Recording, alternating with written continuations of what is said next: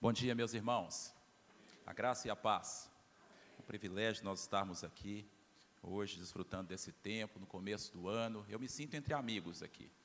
É, tenho muita tranquilidade em falar isso. Vejo muito rosto de gente conhecida, né, de amigos de diversos contextos, diversos momentos, como filho da terra que eu sou, servindo a Deus na Igreja Presbiteriana do Cariru desde meu nascimento, junto com minha família. Alguns aqui eu conheço da Justiça do Trabalho, onde eu atuo da região desde o ano de 2005, já há bastante tempo. Outros do segmento universitário, tendo tido a oportunidade de lecionar em algumas faculdades. E alguns outros na convivência mesmo dos santos, na comunhão da igreja. É um privilégio né, nós desfrutarmos dessa comunhão. Nós tivemos a oportunidade já de vir aqui é, representando a Igreja Presbiteriana do Cariru e a Companhia Atos de Teatro em duas, em duas vezes, não é isso? Nós já viemos nessa igreja, salvo engano, em duas vezes. Servimos a Deus em, por 15 anos ah, através da Companhia Atos de Teatro. E aprove a Deus que nós entregássemos esse ministério no ano passado, porque Deus tinha algo novo. Deus sempre tem algo novo para as nossas vidas. Amém, meus irmãos? É, então hoje eu estou Uh, servindo ao Senhor Jesus Cristo e à causa do reino como presbítero e evangelista da Igreja Presbiteriana do Cariru. Trago o abraço dos nossos pastores, pastor titular Paulo César, seus pastores auxiliares, pastor Márcio e pastor Jean. E eu vim aqui para falar do amigo maior. Se a gente se sente entre amigos, eu quero falar um pouquinho a respeito do amigo fiel, minha família já foi apresentada, minha esposa linda, minhas filhas lindas. Daqui a pouquinho a gente fala especificamente a respeito do trabalho que estamos desenvolvendo. Eu te convido agora a abrir as Sagradas Escrituras no livro de Deuteronômio, capítulo 6. Se você puder ficar de pé, não em honra a quem fala, mas sim às Sagradas Escrituras, eu te convido a ficar de pé para nós lermos Deuteronômio capítulo 6, versos 1 a 9. Deuteronômio 6, versículos 1 a 9. É Mariana, né, responsável? Mariana, se puder já deixar projetado para mim ah, o início aí da nossa reflexão, eu agradeço para nós seguirmos na sequência. Deuteronômio capítulo 6, versos 1 a 9. Acompanhe a leitura, por gentileza.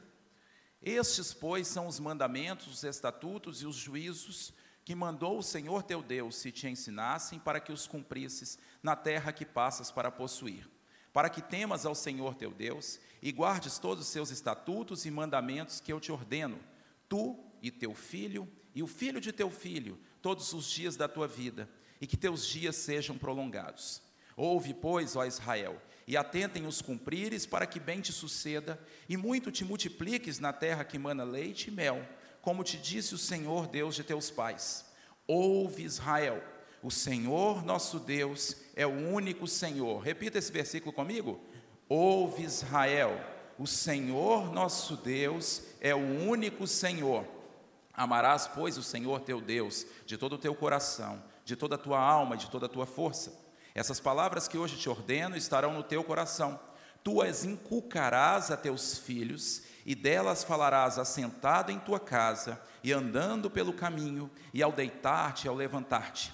Também as atarás como sinal na tua mão, e te serão por frontal entre os olhos, e as escreverás nos umbrais de tua casa e nas tuas portas. Amém. Pode se assentar, nós vamos começar a falar a refletir com base em Deuteronômio capítulo 6, versos 1 a 9, mas eu tenho algo né, como ponto de partida para nós, eu quero apresentar de modo ainda que breve a história de três mulheres. Pode ir passando para mim, por gentileza, Mariana? Três mulheres, primeira imagem, por gentileza. A primeira mulher, pode clicar mais uma vez, se chama Susana. Olha aí a imagem de Susana. Você conhece Susana? Essa mulher viveu nos séculos 17 e 18.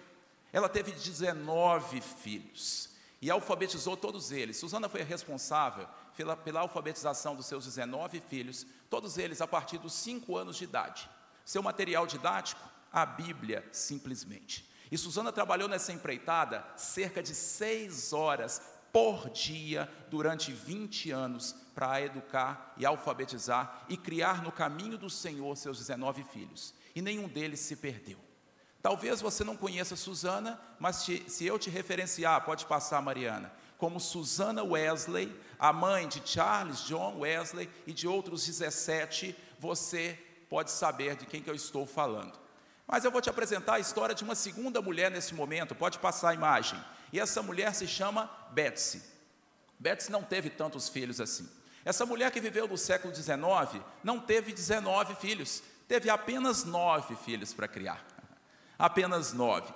E o seu filho mais velho tinha 12 anos quando o esposo de Betsy morreu. Essa mulher passou por diversas privações, porque além deles terem uma vida muito simples, à época da morte do marido, descobriu-se que seu marido deixou um monte de dívidas. E Betsy então recebeu um conselho: Minha filha, se você quer que seus filhos sobrevivam, comece a doá-los, entregue eles na casa de outras pessoas. Mas essa mulher que era muito simples, muito humilde, porém temente ao Senhor, se apegou à verdade das Escrituras, e a Bíblia, que ela lia com muita dificuldade, ficava sempre marcada em uma página, no versículo 11 do capítulo 49 de Jeremias, onde está escrito: Deixa os teus órfãos, eu os conservarei em vida, e confie em mim as tuas viúvas. Beth se apossou dessa palavra para a sua vida e não doou nenhum dos seus nove filhos. Essa mulher lia a Bíblia com seus filhos todos os dias. Essa mulher passava o domingo inteiro na casa do Senhor, andando quilômetros a fio com a sua carreirinha de filhos. E tinha um dos nove que não gostava de ir de jeito nenhum para a casa do Senhor, o mais ranheta deles, pode passar a imagem, que se chamava Dwight Lyman Moody, que se torna depois um dos maiores evangelistas de todos os tempos. Essa foi Betsy Moody. Mas eu quero te apresentar ainda uma terceira história, e é a história de Flora. Flora viveu no século XIX e ainda alcança a primeira, a primeira década do século XX. Flora era filha de um oficial da igreja irlandesa, mas se casou com um homem que não queria saber das coisas de Deus. Um homem cético, apesar de muito inteligente, muito é, é, próspero e é, no aspecto intelectual, um sujeito acima da média, mas ele não queria saber dos propósitos de Deus. E Flora não teve 19 nem 9, teve apenas dois filhos, ambos distanciados da fé cristã, ainda muito jovens. E essa, essa mulher morre de câncer, um câncer devastador, quando caçula tinha apenas 9 anos de idade. Ela chorou muito pelos seus filhos, orou muito, mas não viu praticamente nada do que aconteceu na vida espiritual desses meninos. Que por muito tempo caminharam longe de Deus, declaradamente ateus até o ponto em que já mais velhos, o mais velho deles, Warne, vai para Xangai, servindo ao exército do Império Britânico, e o mais novo continua em Londres, e sem que eles soubessem, ambos retomam ao caminho de Deus, e retomam o caminho de Deus, e retornam à fé cristã, e sem que um soubesse da trajetória de vida do outro, coincidentemente, eles assumem a pública profissão de fé no mesmo dia, um em Londres e outro em Xangai. Em 25 de dezembro de 1931, voltavam para os caminhos de Deus, Warne, o mais velho, e o filho mais famoso de Flora Lewis, Clive Staple Lewis, conhecido como C.S. Lewis, um dos maiores apologistas da fé cristã, sem dúvida o maior do século XX. Queridos, o que, que essas mulheres têm que nós não temos hoje em dia. Eu não estou falando para compararmos as mulheres daquele tempo com as mulheres de hoje. Não, eu estou falando em geral. Talvez você pudesse achar, pode passar para mim, Mariana, que essas mulheres viviam tempos mais fáceis. Aquela, aquele ambiente bucólico, e a gente associa muito o passado a um ritmo mais devagar, onde não se tinha lá tanta coisa para fazer, Aquela coisa bem do poema de Carlos Drummond de Andrade, casas entre bananeiras, mulheres entre laranjeiras, pomar, amor, pomar, amor, cantar. Um homem passa devagar, uma mulher passa devagar, um cachorro passa devagar. Eita vida besta, meu Deus. Parece que o mundo daquele tempo, dessas mulheres, era algo muito mais fácil. Mas eu te pergunto com muita sinceridade, de modo contundente agora, será que era mesmo? Isso talvez seja apenas uma parte da verdade, esse ritmo mais lento. Pode passar para mim, Mariana? Por quê, queridos? O mundo dessas mulheres e dos homens daquele tempo não tinha nossas comodidades, não tinha nossas facilidades. Nós estamos falando de um mundo sem fraldas descartáveis, sem geladeira, sem micro-ondas, sem máquinas de lavar, sem telepizza, sem shopping center, sem televisão, acho que nem precisa falar, né, pela quantidade de filhos. Sem dúvida alguma, um mundo muito complexo por conta de diversos fatores. Um mundo sem água tratada, sem energia e saneamento básico disponível, disponíveis. Um mundo em que as roupas não eram compradas, eram feitas. Um mundo em que os vegetais eram cultivados e não comprados em supermercados. A lenha era cortada por eles e por elas nas suas lidas diárias. E então eu retorno à pergunta: Será que as coisas ficaram mais simples ou mais complicadas daquele tempo para hoje?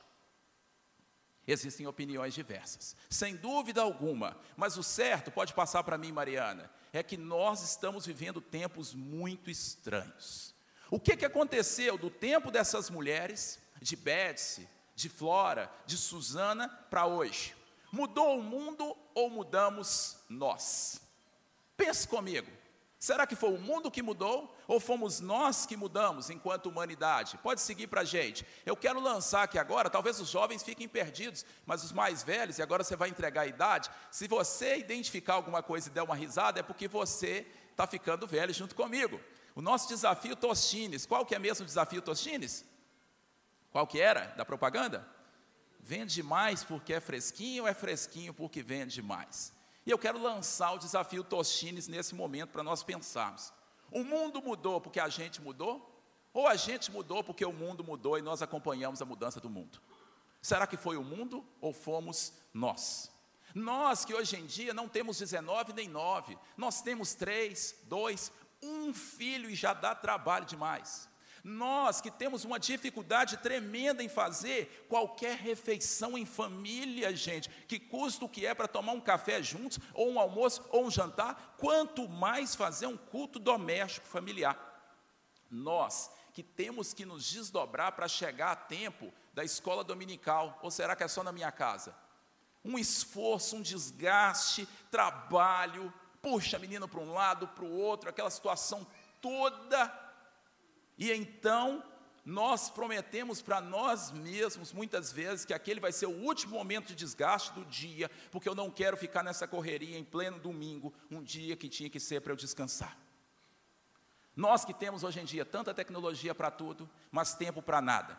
Nós que temos tanta informação, mas parecemos cada vez mais ignorantes. Tão conectados, mas tão solitários. Tão prósperos, mas tão deprimidos.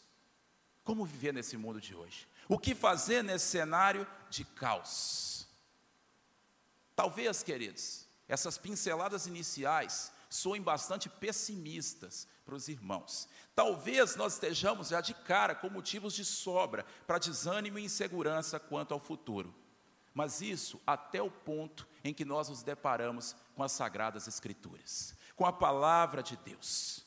E o enredo do livro da sua vida e o enredo do livro da minha vida talvez esteja parecendo um pouco confuso para nós, que somos os personagens. Mas uma coisa eu te garanto, meus queridos: em momento algum a caneta da história saiu das mãos do grande escritor.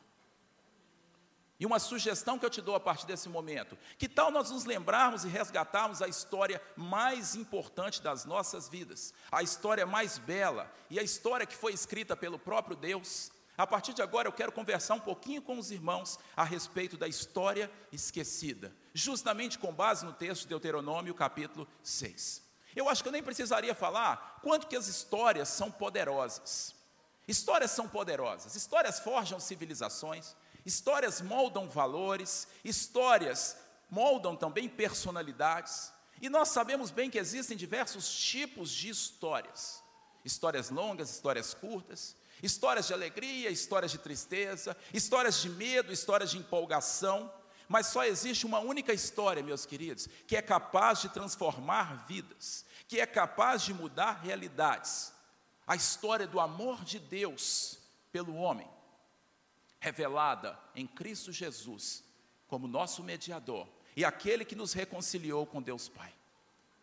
Nós perdemos o paraíso por causa de uma história mal contada. E em Eva, e a partir de Eva, em Adão, acreditou-se numa história mal contada. Por outro lado, a única chance de alcançarmos o céu diz respeito ao nosso posicionamento em relação à história mais bonita que existe, a história do amor de Deus pelos homens, revelada em Cristo Jesus. Nas palavras do filho de Flora Lewis, Clive Staple Lewis, o filho de Deus se fez homem, para que todos os homens pudessem se tornar filhos de Deus. E a partir de agora, então, nós refletimos com base no texto de Deuteronômio, capítulo 6. Eu gostaria, sinceramente, meus irmãos, de passar amanhã aqui falando do livro de Deuteronômio. Eu sou um apaixonado pela Bíblia e o livro de Deuteronômio, então, me causa um verdadeiro deleite. Nós não temos muito tempo para isso. Basta você saber que era um livro que o Senhor Jesus era apaixonado por ele. Só isso já seria motivo para você aproveitar demais. Se a gente se lembrar que na ocasião da tentação no deserto, Jesus dá três lambadas em Satanás com base no livro de Deuteronômio, isso é motivo para nos apaixonarmos. E este livro, que se compõe de quatro discursos proferidos por Moisés nas planícies de Moabe, às vésperas da entrada da terra prometida, é uma verdadeira joia em todo o seu conteúdo para nós. Deuteronômio era um manual de sobrevivência para o povo de Israel que estava prestes a tomar posse da terra prometida. Claro que ele não foi escrito todinho por Moisés, porque no final do livro conta a respeito da morte de Moisés. Então aquele finalzinho Claro que não teve autoria de Moisés, porque ninguém escreveria a respeito da sua própria morte. Mas este livro é todinho uma preciosidade.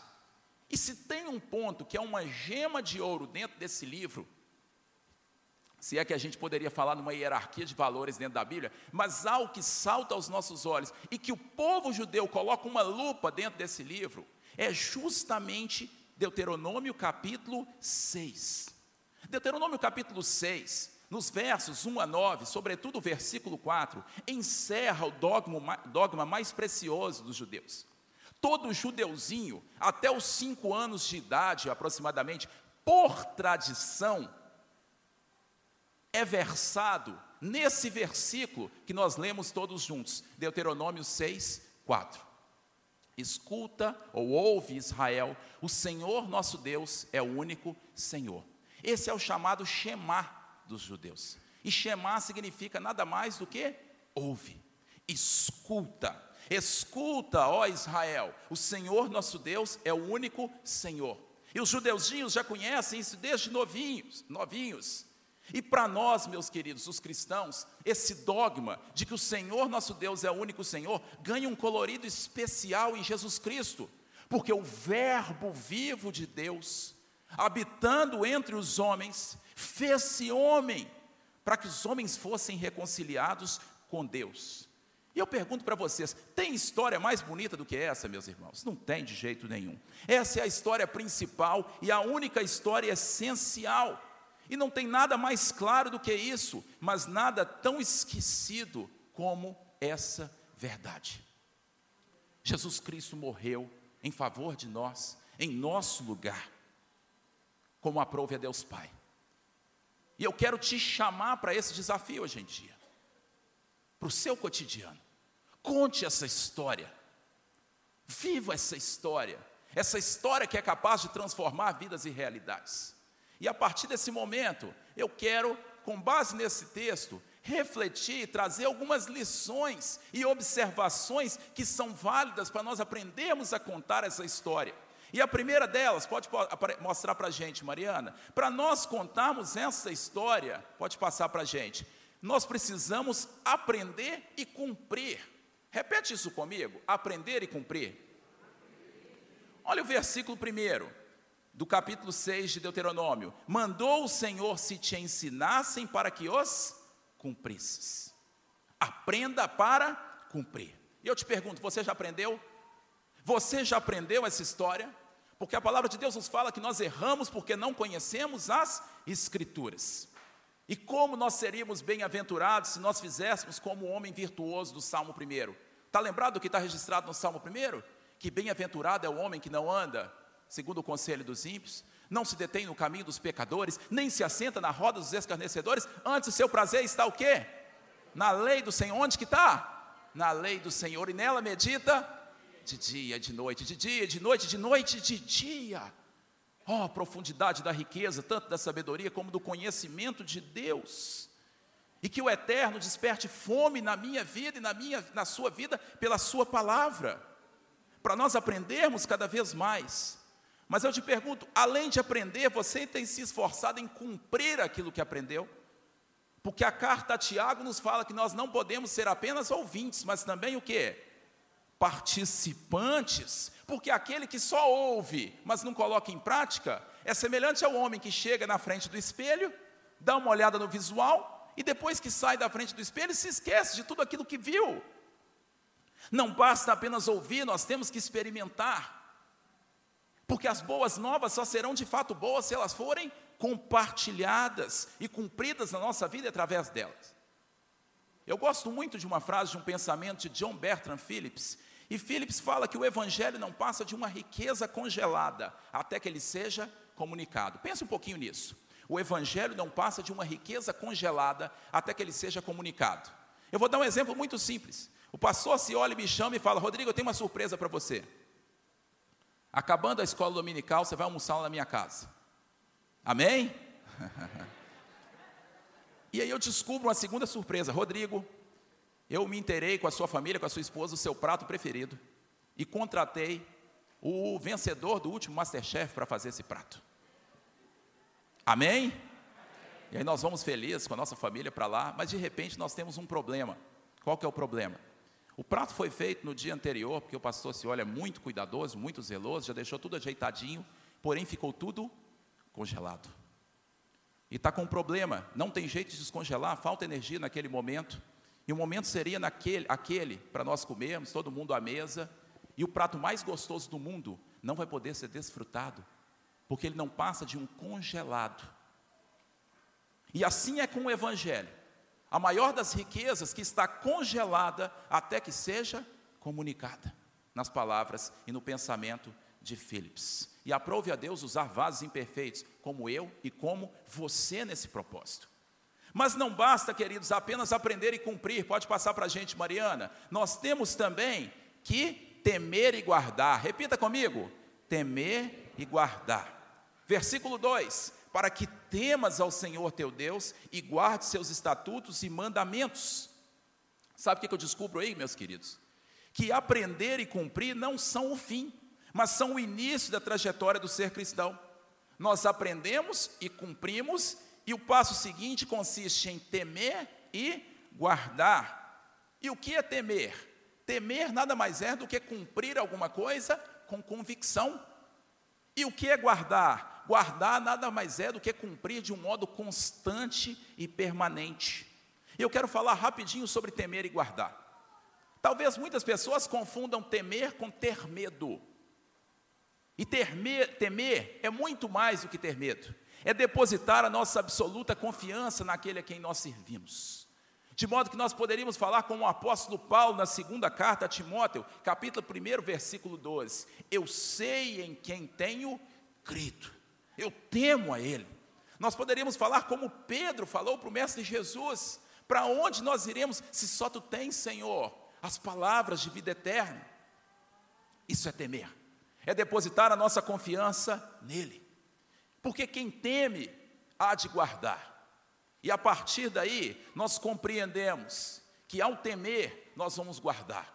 Ao cumprir com convicção, nós vamos cumprir constantemente os mandamentos de Deus. João 14, 15 nos exorta, da parte de Jesus Cristo: Se me amais, guardais os meus mandamentos. Perdendo o temor de Deus, nós deixamos de guardar os seus mandamentos, por outro lado. E queridos, é uma coisa lamentável que tem acontecido nesse mundo.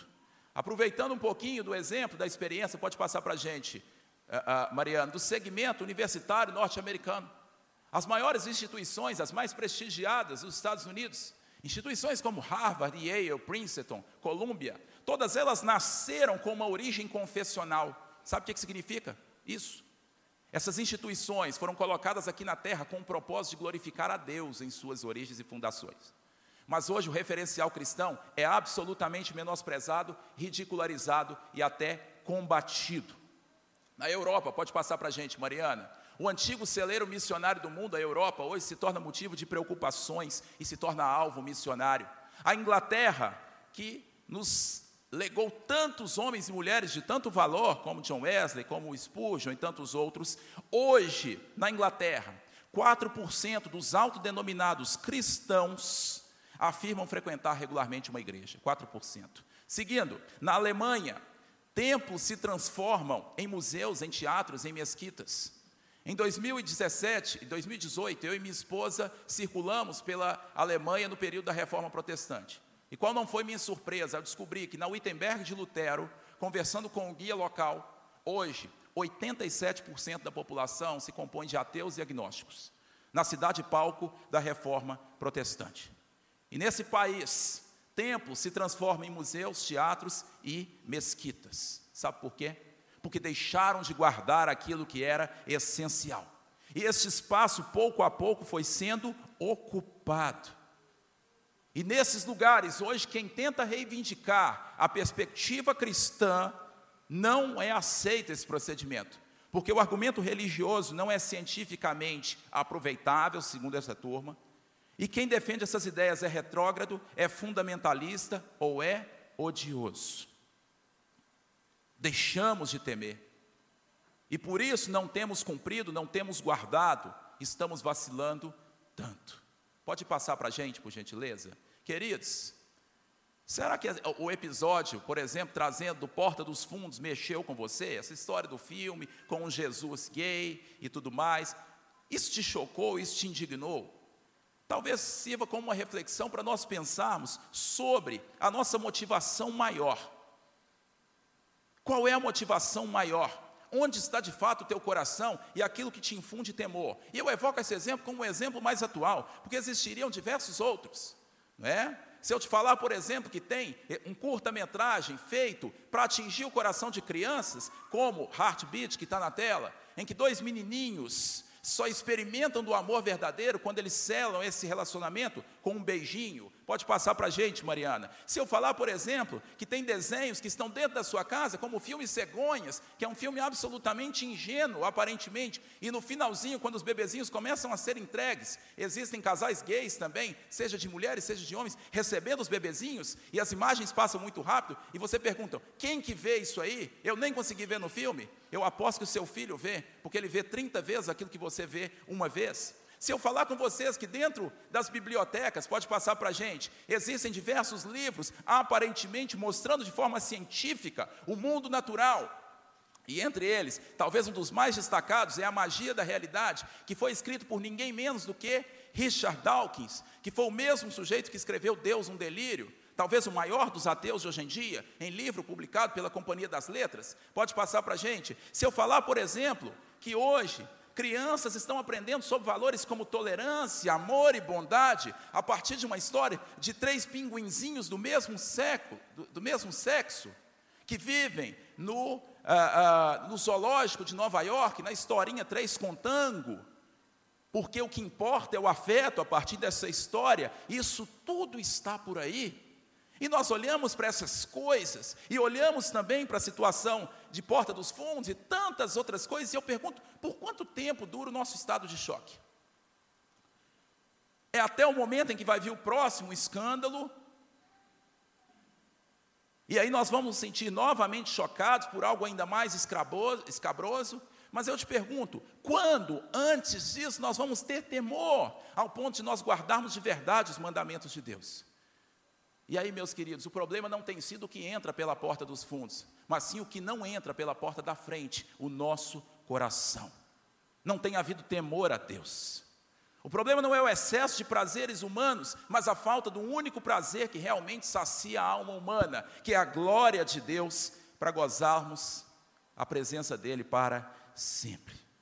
O que, que nós vamos fazer diante disso? Pode passar para a gente, Mariana, em sequência aí. O que, que nós vamos fazer diante dessa realidade caótica? Pode, pode ir clicando, que são várias situações juntos no mesmo slide. Nós vamos abraçar o politicamente incorreto, nós vamos adotar uma postura de contracultura, nós vamos partir para desobedi desobediência civil pacífica, nós vamos entrar na justiça, nós vamos denunciar. Qual vai ser a resposta que nós vamos dar? Queridos, sinceramente, eu acho que tudo isso é muito pequeno perto do nosso legado cristão, daquilo que Deus, em Jesus Cristo, nos outorgou. Sabe por quê, meus irmãos? Porque o Evangelho é poder. E talvez tudo comece a ficar mais claro nas nossas vidas e a partir delas. Quando em vez de nós ficarmos tentando apagar as falsas luzes que estão por aí, existem diversas falsas luzes, nós façamos brilhar em nós e através de nós a única e verdadeira luz que dissipa as trevas. João capítulo 1 nos fala que Cristo é a verdadeira luz. Isso significa que existem outras luzes, porque Ele é a verdadeira. E sendo a verdadeira, Ele é a mais forte, a que brilha de um modo mais contundente. E assim pode ser na minha vida, na sua vida, na nossa família, nos nossos lares, temendo e guardando.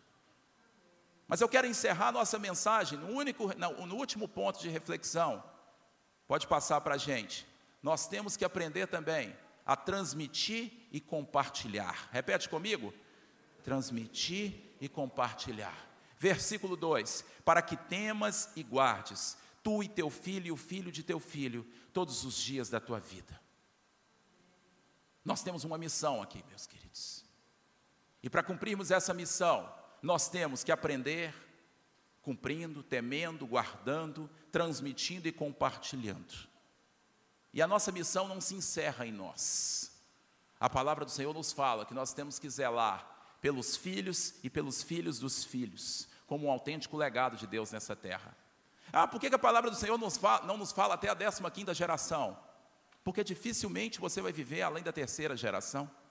Cuide bem dos filhos e dos filhos dos filhos.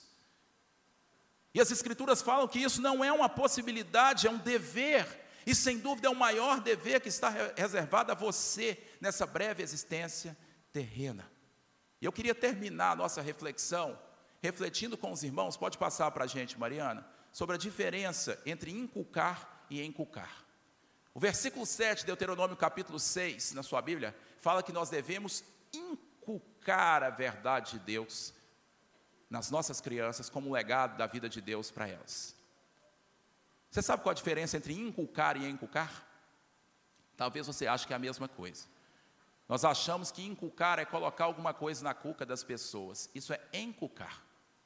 E sabe como é que funciona o processo de enculcar? Eu posso às vezes falar uma coisa com o pastor Cioli ou com o meu amigo Beto e ele, aquela coisa já foi inculcada na cabeça dele. Beto chega hoje de manhã para mim e fala: Rodrigo, eu estou pensando em comprar o carro do fulano. E aí o que, que eu falo com ele? Opa, olha aqui, meu amigo. Meu carro está mais barato, é melhor, uma condição melhor que tal. Opa, isso já entrou na cabeça dele, está resolvido. Não precisou de mais que uma oportunidade. Podia ser que eu precisasse ser um pouco mais insistente, mas já se resolveu. Isso é encucar. Quando se coloca alguma coisa na cabeça de alguém, a coisa dá certo e por aí vai. Mas agora, sabe o que é inculcar? É se o Beto falasse comigo que queria comprar o carro do fulano, e eu não abrisse mão de que ele comprasse o meu carro. E ele ia me ter até por chato, mas eu ia falar com ele agora, depois de uma hora eu ia ligar de novo, e ligar, e ligar, e ligar, e ligar. E talvez amanhã ele já estivesse comprando meu carro pela insistência e pela chatice. Mas se não bastasse, eu ia ligar aquele, esse mês todo, e até o final do ano, e talvez desse certo, mas eu nem deixar ele um dia dormindo sem pensar naquilo. Porque inculcar é forjar uma verdade no espírito de alguém. É afiar uma faca. Essa é até a etimologia da palavra. É transformar, é tornar uma verdade tão clara na vida de alguém, de dia e de noite falando nessa verdade, que o caráter daquela pessoa, que a personalidade está sendo moldada com base nessa verdade, porque nós repetimos essa verdade seguidamente. E a palavra de Deus nos fala para nós inculcarmos a verdade na cabeça dos nossos filhos. Por isso, conte essa história, viva essa história, de dia e de noite, ao levantar-se, ao ir dormir, por onde você anda, para que quando eles forem maiores, eles não se desviem do caminho, para que quando chegarem no colégio, na faculdade, no ambiente profissional, eles estejam firmes na presença do Senhor. Ou você acha que a oração do pastor na hora do culto, antes de dividir para a salinha que vai mantê-los de pé? A responsabilidade é sua, papai e mamãe, de gemer pela salvação dos filhos. Essa é a nossa missão. Intercedam. Aliás, Joel não fala nem para gemer, pastor. Joel fala para nós uivarmos na presença de Deus. Uive o sacerdote. Que nós contemos e resgatemos as histórias do livro da capa preta, uma a uma.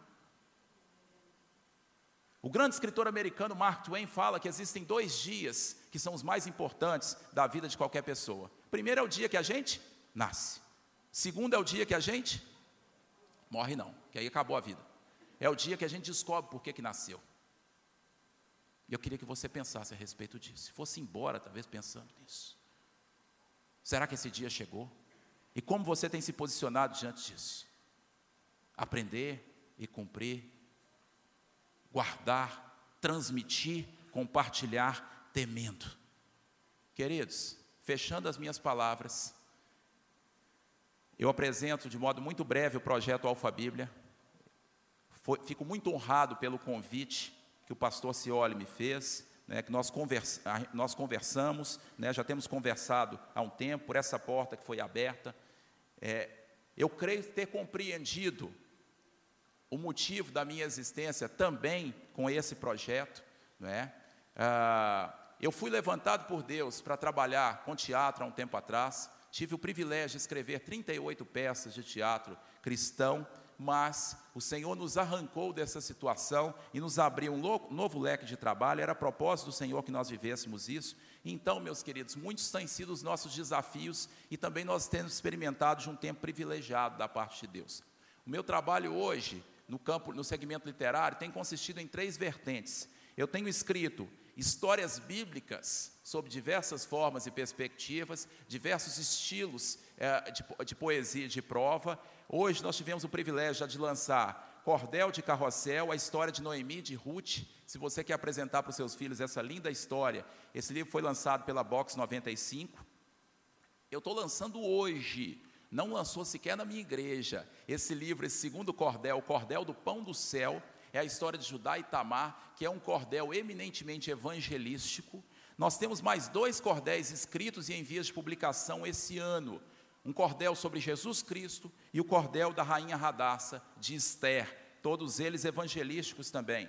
Eu tenho tido o privilégio também de escrever. Se o seu filho é aluno da, da educação criativa, e eu sei que a família criativa está aqui muito bem representada, ele já conhece nossos livros lá também. Primeiro de 2018, o livro da Massinha, deve estar na casa de muitas pessoas, em busca de um lugar. E ano passado foi o livro das Sardinhas, não é? São livros, são alegorias cristãs, né, onde a gente consegue entrar em casas e os irmãos não calculam os frutos que nós temos percebido desse trabalho para a glória de Deus. E agora nós temos um terceiro nível de desafio, Além das alegorias bíblicas e das histórias bíblicas, das alegorias cristãs, das histórias bíblicas propriamente ditas, vem a alfabíblia, que é um esforço à alfabetização a partir das escrituras sagradas. É um aprendizado para as crianças, né, ou mesmo para pessoas mais velhas, a partir das escrituras. Para cada letra tem um tema, um personagem, uma situação, um conceito teológico escrito, registrado em forma de, de rima, de poesia, e os irmãos vão ver que a gente tem bastante cuidado com isso, e com uma ilustração muito bonita, um projeto gráfico muito especial, e as crianças podem estar sendo versadas na palavra e no conhecimento de Deus a partir desse material. E graças a Deus, Alfa Bíblia 2 está pronto e vai ser publicado no ano, nesse ano só sobre a pessoa de Jesus Cristo. Queridos, como é que esse material tem saído? A cada dia Deus tem levantado um tipo de provisão. É a história do maná. Nunca falta o pão no campo, e assim tem sido. Eu não tenho tido é, é, com, é, é, recursos de patrocinadores, não batemos na porta de Lei Rouanet, nada disso. E não tem faltado provisão, porque nós estamos escrevendo a história daquele que é o dono do ouro e da prata. E eu sei que muito mais eficaz do que nós ficarmos tentando tirar livros de prateleiras, filmes do ar, e eu entendo e respeito essas posições, e avalizo em certa medida, em dados contextos também, mas nós temos uma experiência e uma possibilidade muito mais especial, que é a de encher nossas bibliotecas e nossos estandes com produtos e produções que exaltem a glória de Deus. E você também pode colaborar nessa história. E eu quero terminar aqui orando pela sua vida e clamando da parte de Deus para que esse segundo dia de que falou Mark Twain, que nós entendemos o porquê que nós nascemos, também seja revelado na sua vida. Certamente você tem dons, habilidades, talentos que estão muito além dos meus ou diferentes dos meus e que podem se completar com os meus, formando os nossos para a glória de Deus. Nossos trabalhos são publicações independentes. Eu estou com muito material ali fora, se os irmãos quiserem adquirir, passa a maquininha. O preço é o mais acessível possível. E se você quiser e puder colaborar nessa empreitada, será um privilégio para nós. Me permite orar para fechar, pastor? Me desculpe desde já, excedi um pouquinho o tempo na apresentação do trabalho. Feche os seus olhos onde você está. E eu queria orar agora, agradecendo ao Senhor pelo privilégio da presença dEle entre nós, da Sua glória manifestada entre nós, e para que Ele revele seus propósitos nas nossas vidas. Senhor, nós te louvamos, te agradecemos e te bendizemos. Ó Deus, nós estamos com os corações felizes aqui neste momento e rendemos ações de graça, porque com efeito nós temos testificado que existe Deus em Israel que o Senhor é um Deus vivo, fiel, Deus poderoso, é o Deus que nos toma pela mão direita, é o Deus que nos fala não temas, é o Deus que nos fala eu estou contigo, é o Deus que tem cuidado de nós, é o Deus que sonhou conosco, é o Deus que nos ama com amor eterno, é o Deus que nos concebeu desde a fundação do mundo para o louvor da sua glória. Ó Deus, ó Espírito Santo, nós te agradecemos neste momento. Senhor Jesus, nós te agradecemos por tão grande salvação, por termos sido reconciliados mediante o teu sacrifício junto ao Pai. E nós te clamamos para que vidas sejam tocadas, transformadas, confrontadas, confortadas e desafiadas a renderem o seu melhor, o melhor do seu tempo, dos seus dons, dos seus recursos, do seu dinheiro, da sua casa, dos seus relacionamentos, do seu carisma para o louvor da sua glória. Nós falamos a um Deus que escuta, nós servimos a um Deus que age, nós nos submetemos àquele que é dono de tudo e de todos, é aquele que controla o coração do rei, é aquele que dá ordem à natureza, é aquele que criou todas as coisas pela palavra do seu poder, e que tu sejas exaltado, continua a abençoar essa igreja, firma as estacas dela nesse arraial, Deus, que o Senhor abençoe os anjos dessa igreja, que o Senhor abençoe as autoridades dessa igreja e que o Senhor cumpra todos os propósitos reservados para ela e através dela, para a glória do teu nome. Em nome de Jesus, nós oramos e agradecemos. Amém. Deus abençoe, foi um privilégio desfrutar dessa manhã com os irmãos.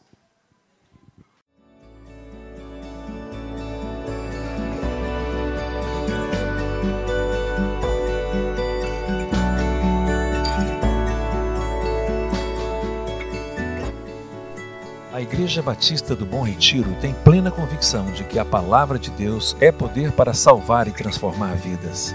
Nosso desejo é que essa mensagem tenha alcançado seu coração. Para saber mais sobre quem somos e em quem acreditamos, acesse ibbrpatinga.com.br.